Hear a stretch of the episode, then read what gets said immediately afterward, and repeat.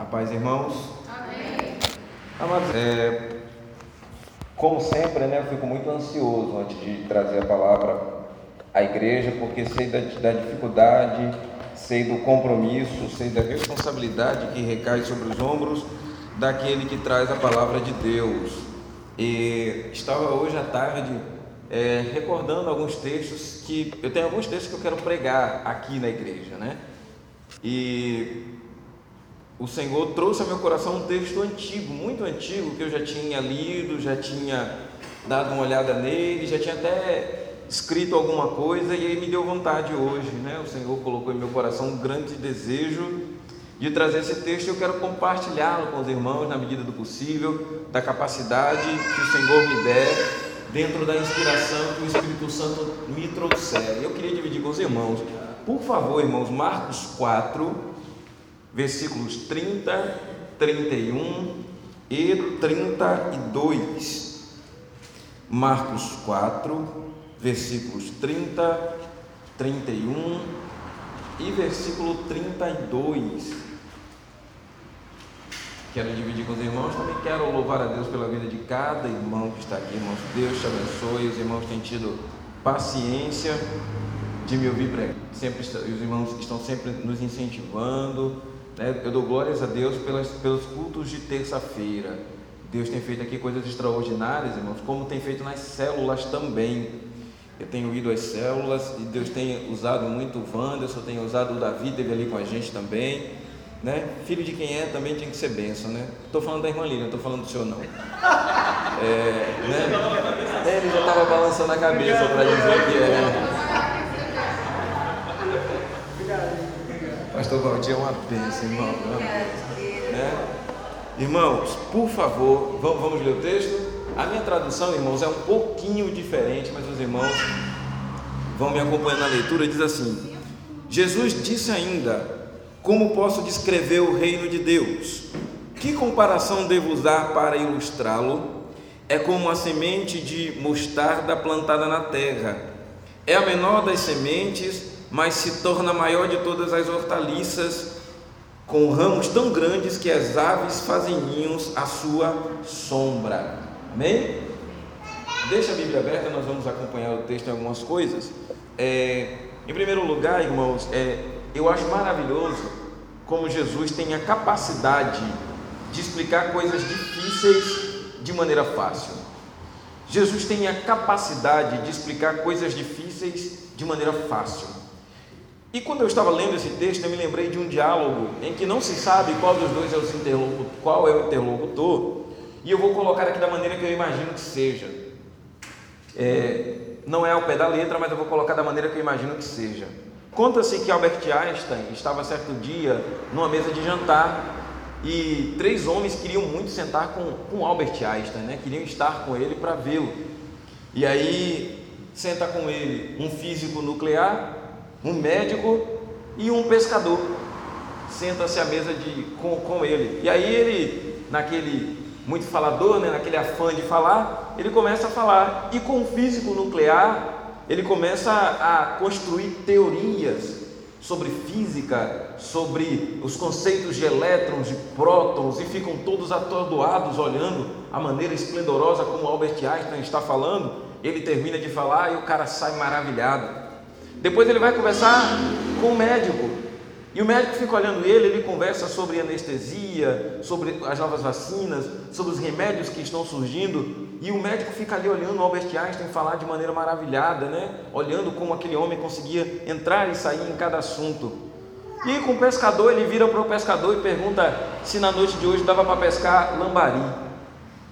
E esse texto é, é muito interessante, irmãos, porque você vê como Albert Einstein ele se adapta a quem o está ouvindo, com físico nuclear sobre física nuclear, com médico sobre medicina, com pescador sobre o tipo de isca que você tem que pescar.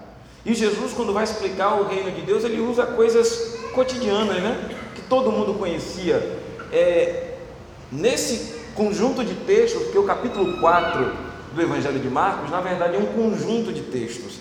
Jesus está explicando, são as parábolas do reino. Você deve acrescer a essas quatro parábolas mais três. São sete as parábolas do reino. E aqui nesse texto, nesse conjunto de textos, desde o versículo 1, nós temos quatro. Eu vou falar sobre as quatro, porque quero falar no final sobre a parábola do grão de mostarda. E quero muito que os irmãos me acompanhem nessa, nessa imersão, né? a palavra que está na moda aí nas churches, né? a imersão, mas eu não sou muito de imersão, não. Eu acredito que a gente já está imerso no Espírito Santo. Vamos lá. A primeira parábola desse texto é a parábola do semeador. Todo mundo conhece esse texto, né? Um homem saiu a semear, e ele sai com um punhado de sementes, e aí ele sai, ele lança as sementes à beira do caminho. Parece até um homem irresponsável, lança sementes à beira do caminho, e a Bíblia diz que pássaros vêm e comem essas sementes. Depois ele pega outras sementes e lança sobre rochas. Não é na verdade sobre rochas, é sobre rochas que têm uma fina camada de terra. Depois ele lança numa terra fértil, porém espinhosa. E por último, ele lança numa terra que é chamada, segundo a Bíblia, de terra boa, ou em algumas traduções, terra fértil. E essa parábola do semeador fala sobre a absorção do reino de Deus. Como nós, os homens, e de maneira geral, obviamente, absorvemos o reino de Deus. Como o reino de Deus é para mim, quando eu recebi o reino de Deus, como é que de vez em quando a gente prega o evangelho para alguém ali e você chora, faz peça de teatro, os meninos aqui tocam e a pessoa não se converte, a gente fica olhando por que não se converteu. E aqui eu quero falar, em primeiro lugar, alguns passos que esse texto deixa bem claro. Perceba a primeira coisa, eu sempre gosto de falar de progressão dentro da Bíblia. Perceba que o texto é progressivo. A primeira fica em cima da terra porque cai em cima da terra e os pássaros já comem. A segunda semente que cai nas pedras penetra pouco na terra, mas como são rochas, não consegue penetrar muito. A terceira penetra até muito na terra, mas não tanto para crescer de maneira poderosa. E somente a quarta semente é que penetra de maneira mais profunda.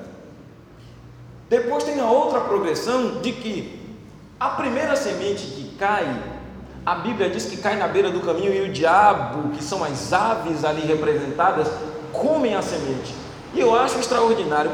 Se você pegar esse texto para ler, não fala que tem aves. O texto não diz que tem aves.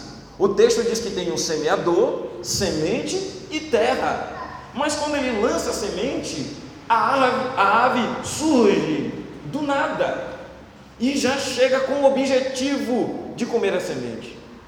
De vez em quando, irmão, nós estamos num culto como esse, e Deus está falando, e ficam algumas aves esperando ao redor, para que você não consiga absorver a palavra de Deus, e ela vem para tentar tirar a palavra de Deus do seu coração. Eu não sei se você já percebeu pessoas que têm uma facilidade de se desligar do céu com qualquer coisa. Uma pessoa que anda, uma cadeira que é mexida de lugar, um problema no som, criança, é um irmão que vai beber água. Tem pessoas que conseguem se distrair com a facilidade e às vezes falam, não, eu não sei, porque eu não me. Porque eu não consigo ficar com a atenção voltada diretamente para aquilo. E esse texto diz claramente quando a semente é lançada e quando o diabo sabe que aquela palavra vem ao seu coração, porque o texto é claro que essas aves aqui são satanás, o diabo faz de tudo para tirar a palavra do seu coração. O diabo vai trabalhar, irmão, 24 horas para que a palavra que você recebe aqui não se aprofunde no seu coração, porque ele sabe o poder que a palavra de Deus tem um dos textos mais lindos da Bíblia Sagrada. O salmista do Salmo 119, e aqui a gente não tem certeza de quem escreveu o Salmo 119, alguns que digam que foi Esdras, outros dirão que foi participações de Jeremias, a gente não tem certeza de quem escreveu o Salmo 119. Ele diz: Eu escondi a Sua palavra no meu coração com o objetivo de não pecar contra o Senhor. É você pegar a palavra de Deus e dizer: a ave não vai tomar a palavra de Deus, eu vou escondê-la no celeiro, vou guardar as sete chaves, porque sei que no momento oportuno a palavra de Deus será refúgio e fortaleza nos momentos da minha adversidade. Nos momentos em que eu passar por tentações, por provações, por perseguições, ou pelo que quer que seja, a palavra de Deus vai estar escondida, guardada como um tesouro no fundo do meu coração. O diabo trabalha, irmãos, ele é como uma ave que você não vê. As aves, irmãos, fazem parte da paisagem do campo. O semeador estava acostumado a ver as aves ali. Então, para ele é normal a ave. Para a gente, às vezes, as coisas que são mais normais são as que tiram mais a nossa atenção.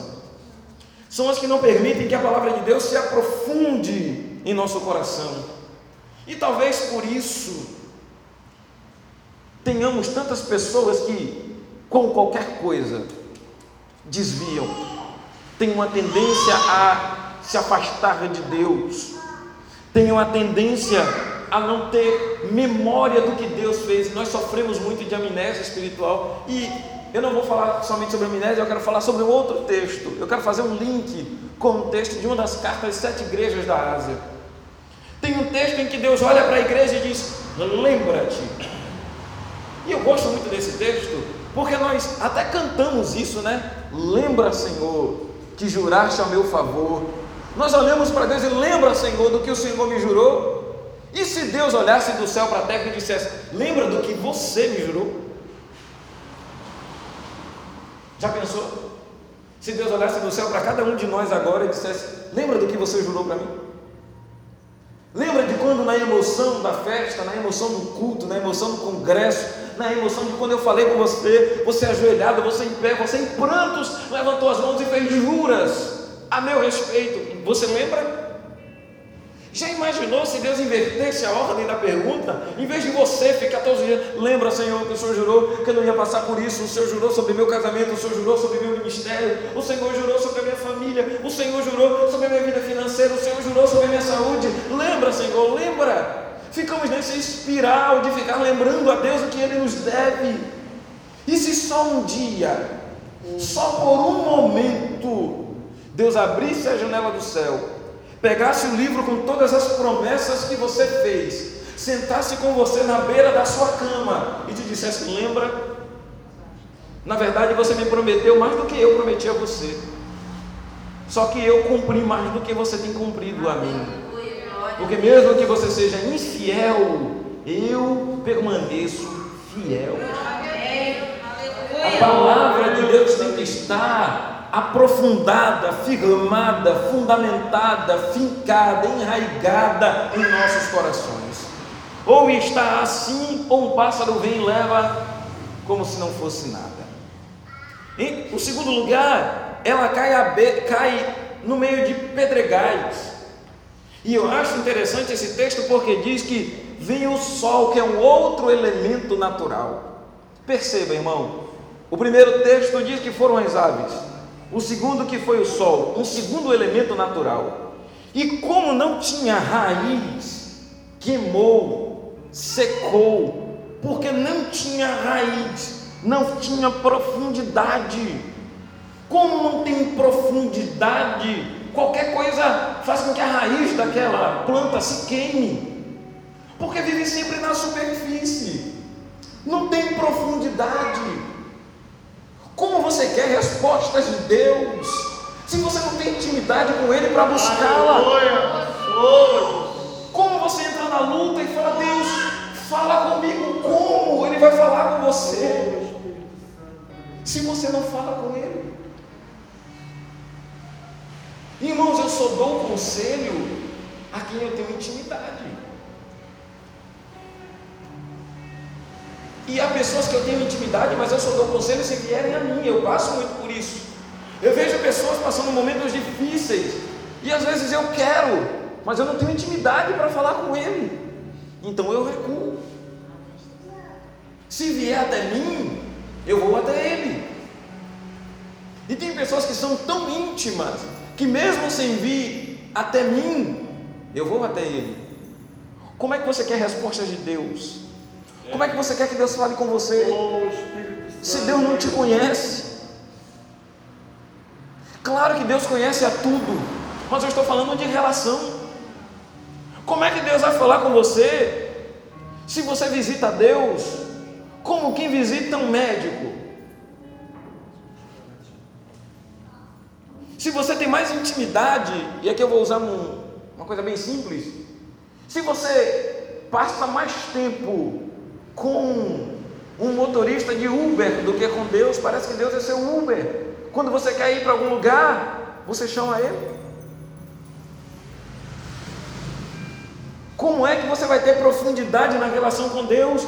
É uma relação sobre rochas. A raiz, ela quer, mas ela não consegue fundo, porque tem coisas ali que impedem a semente de ir até o fundo. Aí vem angústia, como o texto diz, e você seca. Vem a perseguição e você murcha. Conta nos dedos aí. Você consegue contar? Quantas pessoas já sentaram com você nesses bancos aqui, o Caio na sua igreja, e murcharam? Parecia que.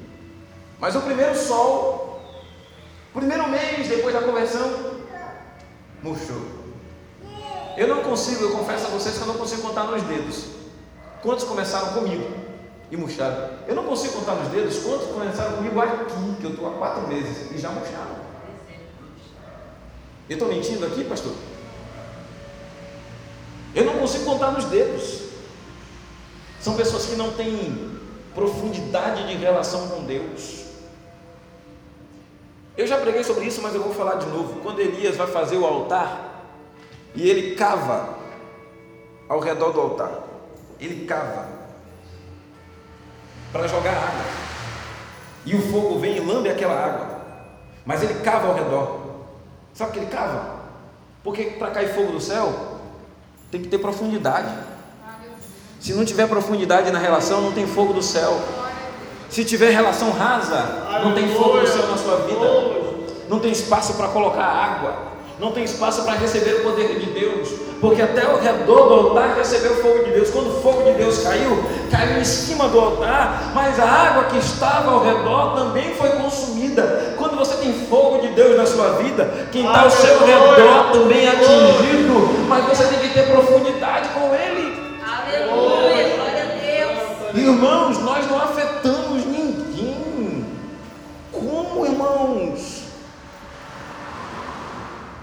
Irmãos, como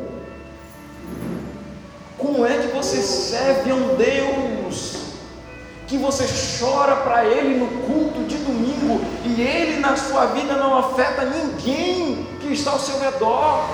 Me explica isso porque eu tenho dificuldade. Eu lembro do texto de Cânticos. A mulher, o noivo chama e ela não vai. Eu já lavei minha túnica, eu já, eu já lavei meus pés, já vesti minha túnica, estou na cama. O noivo vai embora. E aí ela sente saudade. Quando Deus se distancia, a gente sente falta, né? Então no silêncio de Deus deve ter um porquê. E aí você vai atrás de Deus. E aí os guardas da cidade, cadê seu noivo? Ela fala, meu noivo saiu. Como é seu noivo? Meu noivo é o mais lindo dos noivos. Seu cabelo é como a relva que fica sobre as montanhas seus olhos como duas esmeraldas, seu pescoço é como a torre de Davi, suas pernas como as colunas do templo. E ela vai narrando, e ele diz: Ele é lindo desse jeito? E ela fala: É. Ele, ele é cheiroso desse jeito? E ela fala: É. Se ele é tudo isso, por que você não está com ele?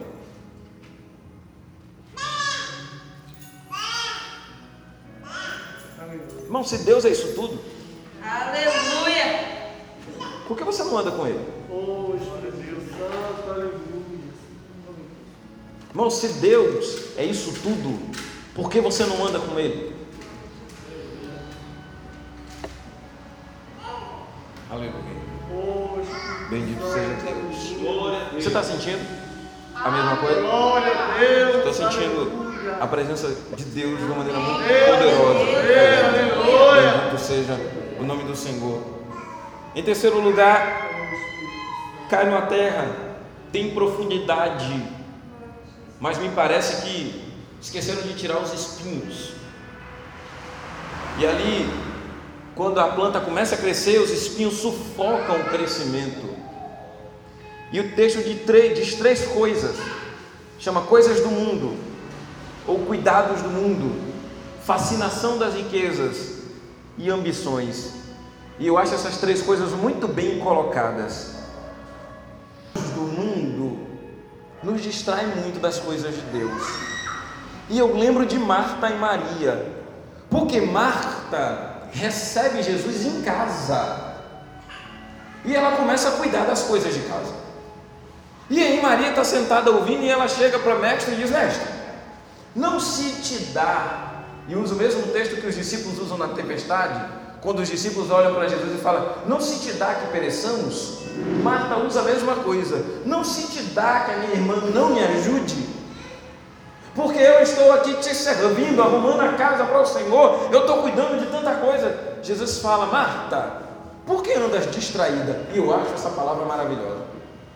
Porque olha como Marta vai até Jesus, mestre, eu estou te servindo. E Jesus fala: Me servindo não, você está distraída. É a segunda vez que esse sermão fala sobre distração. Marta, você pensa que me serve, mas você está distraída com tantas coisas que eu estou aqui e você nem me percebe. Irmãos, às vezes Jesus está no mesmo lugar que você e você não consegue percebê-lo.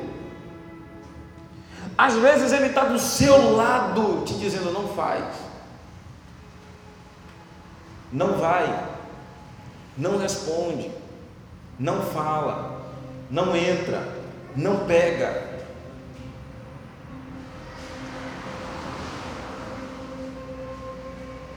Não é bem assim que acontece? As coisas do mundo, os cuidados com essas coisas do mundo, nos distraem.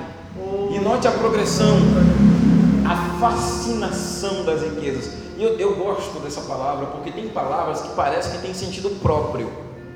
Por exemplo, quando Lucas diz que Dorcas era notável, a palavra notável parece que salta no texto, porque notável não precisa explicar. A palavra fascinação, todas as vezes que eu, eu olho a palavra fascinação, me parece que eu vejo alguém olhando alguma coisa que brilha muito. E esse texto diz fascinação das riquezas, e riqueza não são bens. Às vezes, riqueza, porque riqueza e bens são duas coisas diferentes. Riqueza tem preço, bem tem valor, filhos são bens. Eu tenho lá na Bahia ainda um lençol que minha mãe me deu, um edredom dos dálmatas. E esse lençol, esse, esse edredom não tem preço para mim. Você pode me pagar o que foi eu não te vendo. Não sei porquê.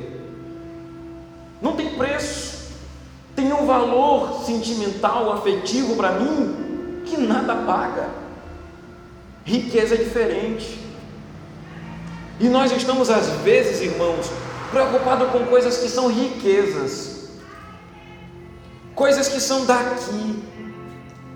E às vezes, nós nos envolvemos tanto aqui com as coisas naturais que a gente não tem relação com o que é sobrenatural. Sabe por que as coisas sobrenaturais nos assustam e nos atraem? Porque a gente não se relaciona com elas. A gente não se relaciona. Moisés era assim. Moisés não se relacionava com Deus. Moisés era ovelha, deserto, a mulher dele, todo dia. Um dia ele viu a sarça pegando fogo. Ele ficou maravilhado. Ele ficou tão maravilhado que quando a sarça falou, ele ia para cima, Deus disse: Não, calma, tira a sandália dos seus pés primeiro. Ele não estava acostumado. E aí, quando você vê alguém pregar ou alguém cantar aqui na unção de Deus, você fica assim. Sabe por quê? Você não tem, presta atenção, não deixa as aves tirarem a palavra do seu coração. Você não tem relação com o que é sobrenatural. Então, qualquer coisa que é sobrenatural te deixa assustado. Veja como o crente tem medo de quem, quem trabalha na macumba. Mas eu tenho medo daquilo. Você não se envolve com o sobrenatural. Então qualquer coisa que é sobrenatural, qualquer galinhazinha morta numa esquina te mete medo. Porque você não conhece Deus. Paulo chega em Atenas, tem 13 mil altares. Paulo passa por eles e vai pegar. Paulo, você não tem medo dos deuses desses altares? Não, eles não são deuses. Como é que eu vou ter medo de uma coisa que não é Deus? Elias, irmão, Elias faz um desafio no monte. Chama os profetas de Baal, os profetas de Azera. Quem for Deus vai responder com fogo. Não é esse o desafio? E ele ora, e o fogo cai. Quando os profetas de Baal oram, o fogo não cai. Então eles não são deuses. Aí Jezabel diz assim: Eu juro pelos. Está correndo de quê? Dos deuses de Jezabel.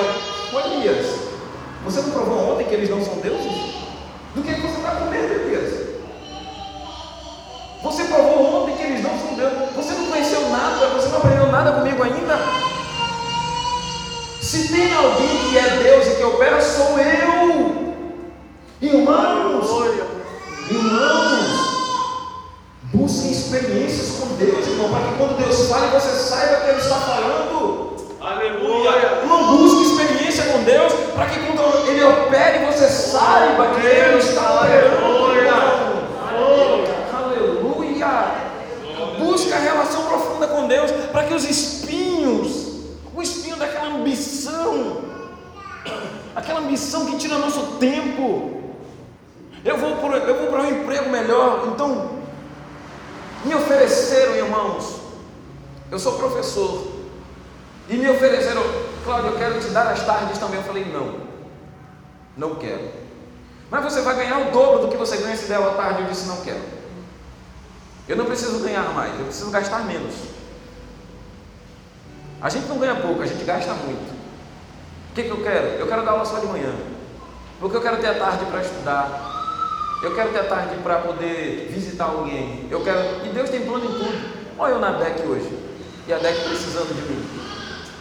Deus tem plano em tudo. Eu decidi, irmão. Mas as pessoas têm uma ambição tão grande que nunca está bom. Nunca está bom. Porque, irmão, você pode ganhar um milhão, você vai gastar um milhão. Não adianta. Não adianta. Quem mais é rico é quem mais sonega impostos. Quem é rico não precisa sonegar imposto, mas para ele ele precisa. É ambição como altar. É ambição como altar e nós devemos derrubar. A última terra, note, irmãos, são quatro, quatro lugares, só um floresce.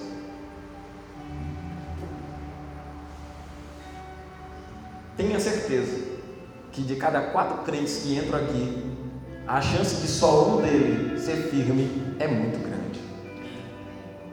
É por isso que eu não me assusto. Eu sempre converso com o pastor Matias. Eu não me assusto.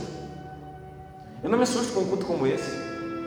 Pelo contrário, eu dobro o joelho e agradeço a Deus. Porque eu sou um e não sou três.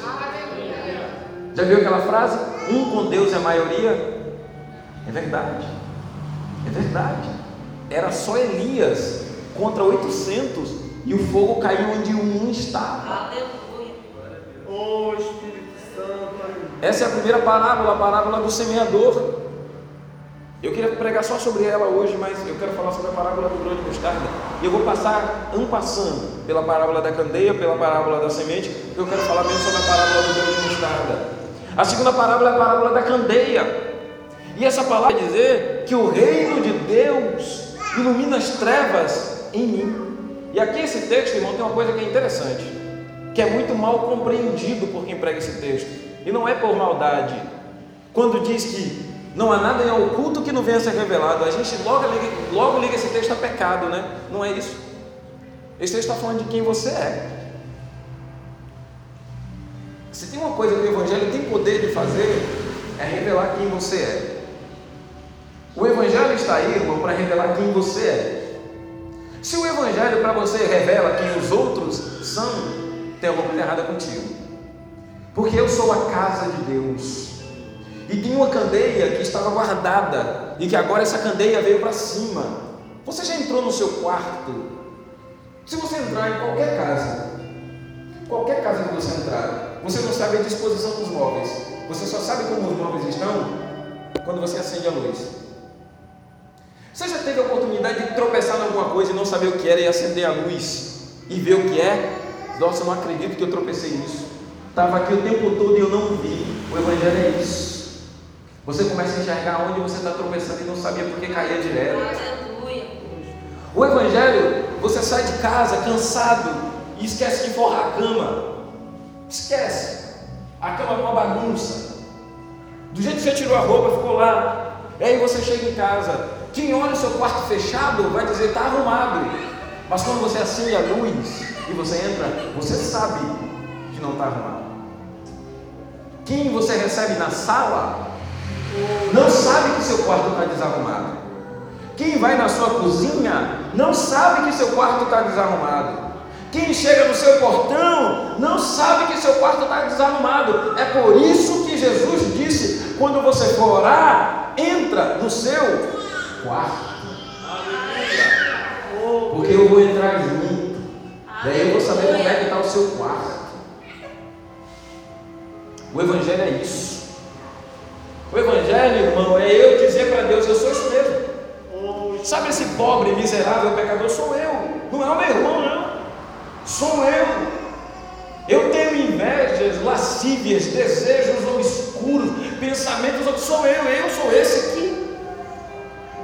Sou o ladrão do lado direito da cruz. Eu sou o ladrão do lado esquerdo, que de vez em quando tenta Jesus. Se o Senhor é Deus, por que você não fez isso comigo ainda? Ou quem nunca fez isso? Não foi isso que o outro ladrão fez? Se tu é Deus, desce da cruz e me salva. Quantas vezes você disse isso para Deus? Se isso é Deus, por que eu estou assim? A gente se olha, irmão, na Bíblia só como os heróis. Às vezes nós somos os vilões. Eu acho lindo o hino daquela menina que diz: E o maior vilão sou eu. Não, na história do Evangelho, eu não sou o herói, não, eu não sou o mocinho, não, eu sou o vilão. Se o Evangelho não faz você se enxergar assim, cuidado. A terceira parábola é a parábola da semente, Aleluia. que fala sobre o crescimento do reino de Deus, o processo, e esse texto vai dizer que não depende de quem planta, porque o cara planta a semente, e o texto diz: passa dia, passa noite, ele não sabe, mas a semente está germinando. Você não consegue saber o processo do crescimento de Deus, irmão. Aleluia. Bendito seja Deus. Tem três coisas nesse texto que diz que primeiro Aleluia. a semente é erva. Erva, irmão, você passa e nem vê. Você passa e pisa. Você nem sabe que está ali. E o segundo nível, é o que eu queria falar, é quando ainda é espiga. Sabe quando você olha alguém e você fala, essa pessoa tem tudo para dar fruto, mas não deu fruto.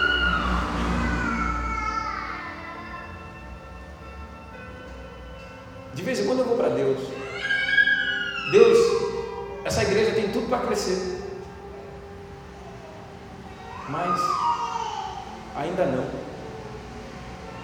Né? Não é assim que a gente pergunta? Tenha calma. Tenha calma. Irmão, veio uma palavra no meu coração aqui agora. Veio uma palavra no meu coração. Deus escreve a igreja e diz assim: não tema o que há de sofrer. Não tema o que você vai sofrer, porque você vai sofrer e você sabe. Não tema o que há de sofrer. Eu estava hoje, antes de vir para cá, eu dobrei meu joelho para orar. Eu disse, Senhor, eu quero mais. Deus, eu quero, eu quero mais. Eu não quero viver como eu tenho vivido, Deus. Irmãos, eu vou te confessar uma coisa. Na hora me veio, irmãos, se doar para Deus dói muito. Se doar para Deus dói demais, irmãos. E eu comecei a lembrar do que eu já passei para estar aqui hoje.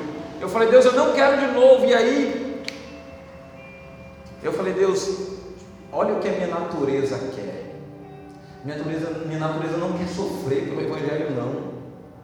Repreende em mim isso, Deus. Irmão, hoje, antes de vir para cá, eu estava orando em casa e me veio isso.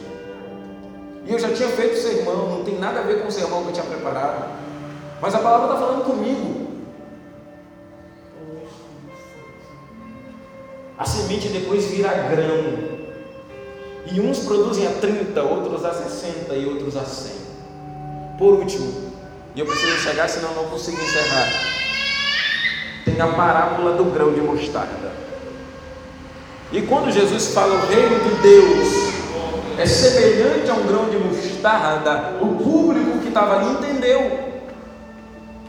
Porque nos cemitérios de Israel tinham grandes árvores. E de vez em quando a mostardeira crescia. E às vezes acontecia de cair pequenos grãos perto das covas. E aquilo, aquilo crescia e tomava conta do sepulcro. Às vezes até abria as pedras, fazia com que as pedras abrissem. Quando Jesus fala o reino de Deus é semelhante ao grão de mostarda, os judeus entenderam. Irmãos, o reino de Deus, quando ele entra na vida de alguém, ele tem que crescer. Isso não é escolha. Ele cresce. E a Bíblia diz que ele grão de mostarda, irmão, ele domina tudo. Para você entender isso, eu não sei se você já viu aquelas trepadeiras que ficam nos muros. Você planta embaixo, irmão, aquilo ali toma o muro todo. Se você não tomar conta, ele toma a sua casa. É isso. É isso. Tem que ser assim.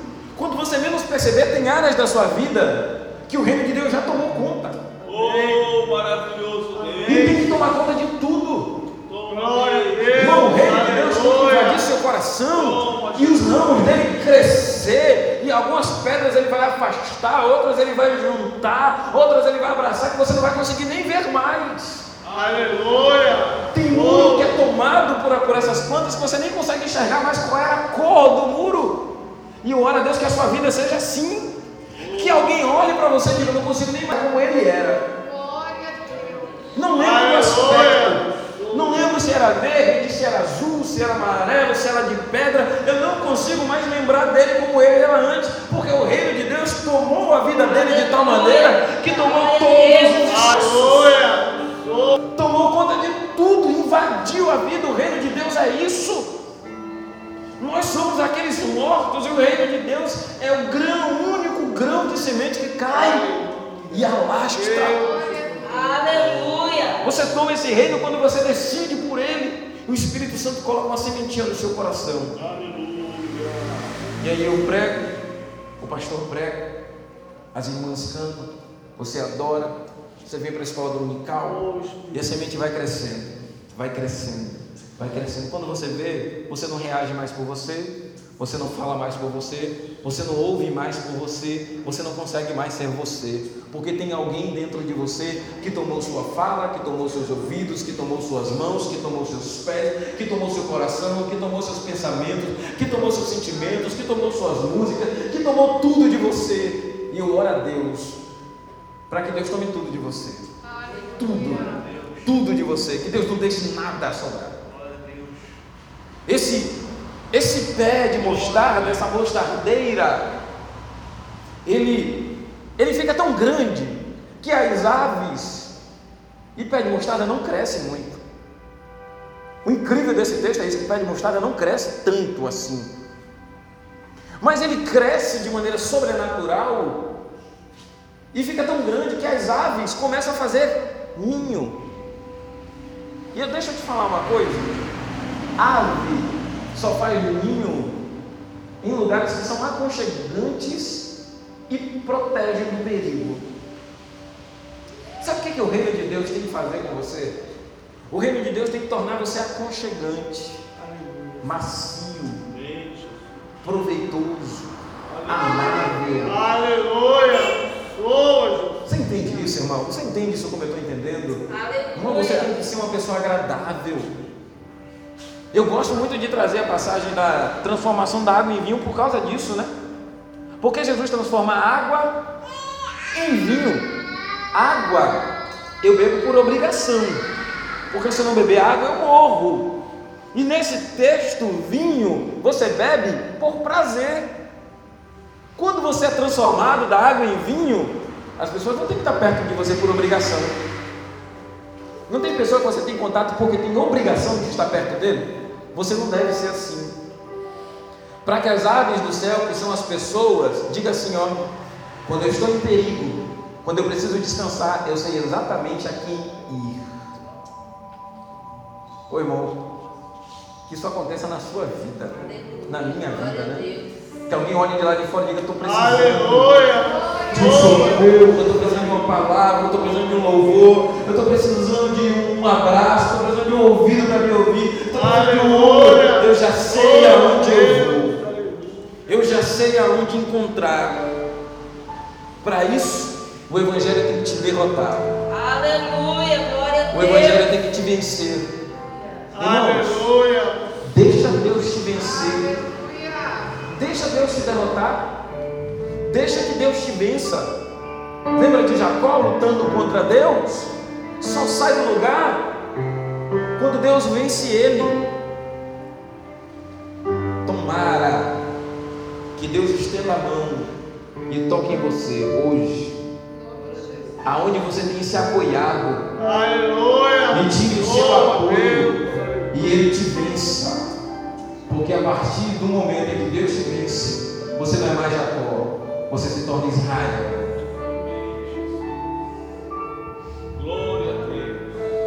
Fique em pé comigo. Aleluia, glória a Deus. Glória a Jesus. Fique em pé comigo, nós vamos orar nessa noite. Vamos orar nessa noite. Deus, aleluia. Ora ao Senhor para que você seja tomado pelo grão de mostarda. Aleluia. Que você seja agradável. Que você seja. Aleluia. Que você veja o vilão que você é. Que você veja quem você é de verdade. Que o Evangelho te ilumine. Deus de poder, aleluia. Glória a Deus. Somos gratos ao Senhor, Deus. Sim, Pai. Te Aleluia. adoramos, Jesus. Bendito seja o seu nome, Deus. Bendito seja o seu nome, Senhor. Deus, transforma as nossas vidas. Deus, transforma as nossas vidas. Que o Evangelho nos devote, nos vença, nos leve à lona. Deus nos derruba no chão. Dedeus, em nome de Jesus, que o seu Evangelho em nosso coração tome conta de cada recôndito, de cada canto, de cada aspecto, que invada e não sobra espaço para mais nada. Que eu não seja mais reconhecido, Deus, por como eu era a Deus.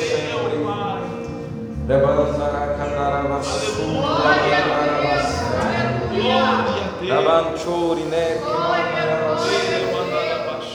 Aleluia.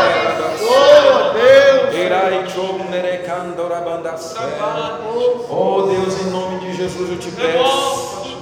Me vence, Deus. Oh Senhor, tenho pescado a noite toda e não tenho pegado nada. Porque tenho pescado de acordo com as minhas habilidades, de acordo com as minhas forças.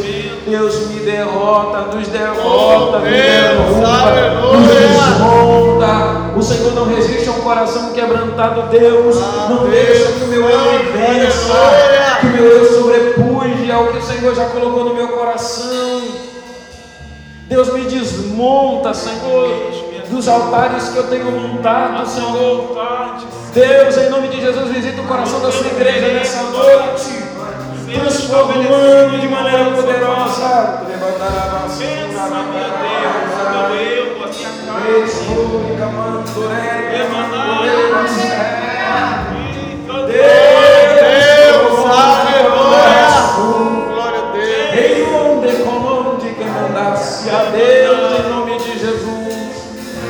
Opera em nossas vidas.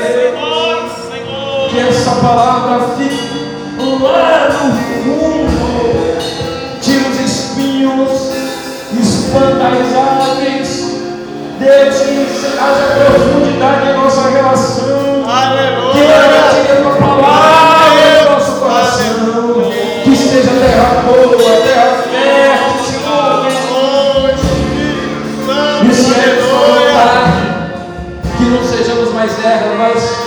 Nem espigas, mas que comecemos a produzir grão. Deus, em nome de Jesus, eu quero profetizar nessa noite, não só nessa palavra, sobre essa igreja, sobre cada membro, que haja a produção de grãos, que crentes aqui comecem a produzir dentro do seu reino, Deus. Que crentes aqui comecem a produzir dentro do seu reino, eu profetizo de mãos estendidas. Que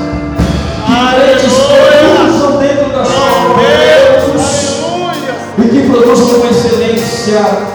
Pai,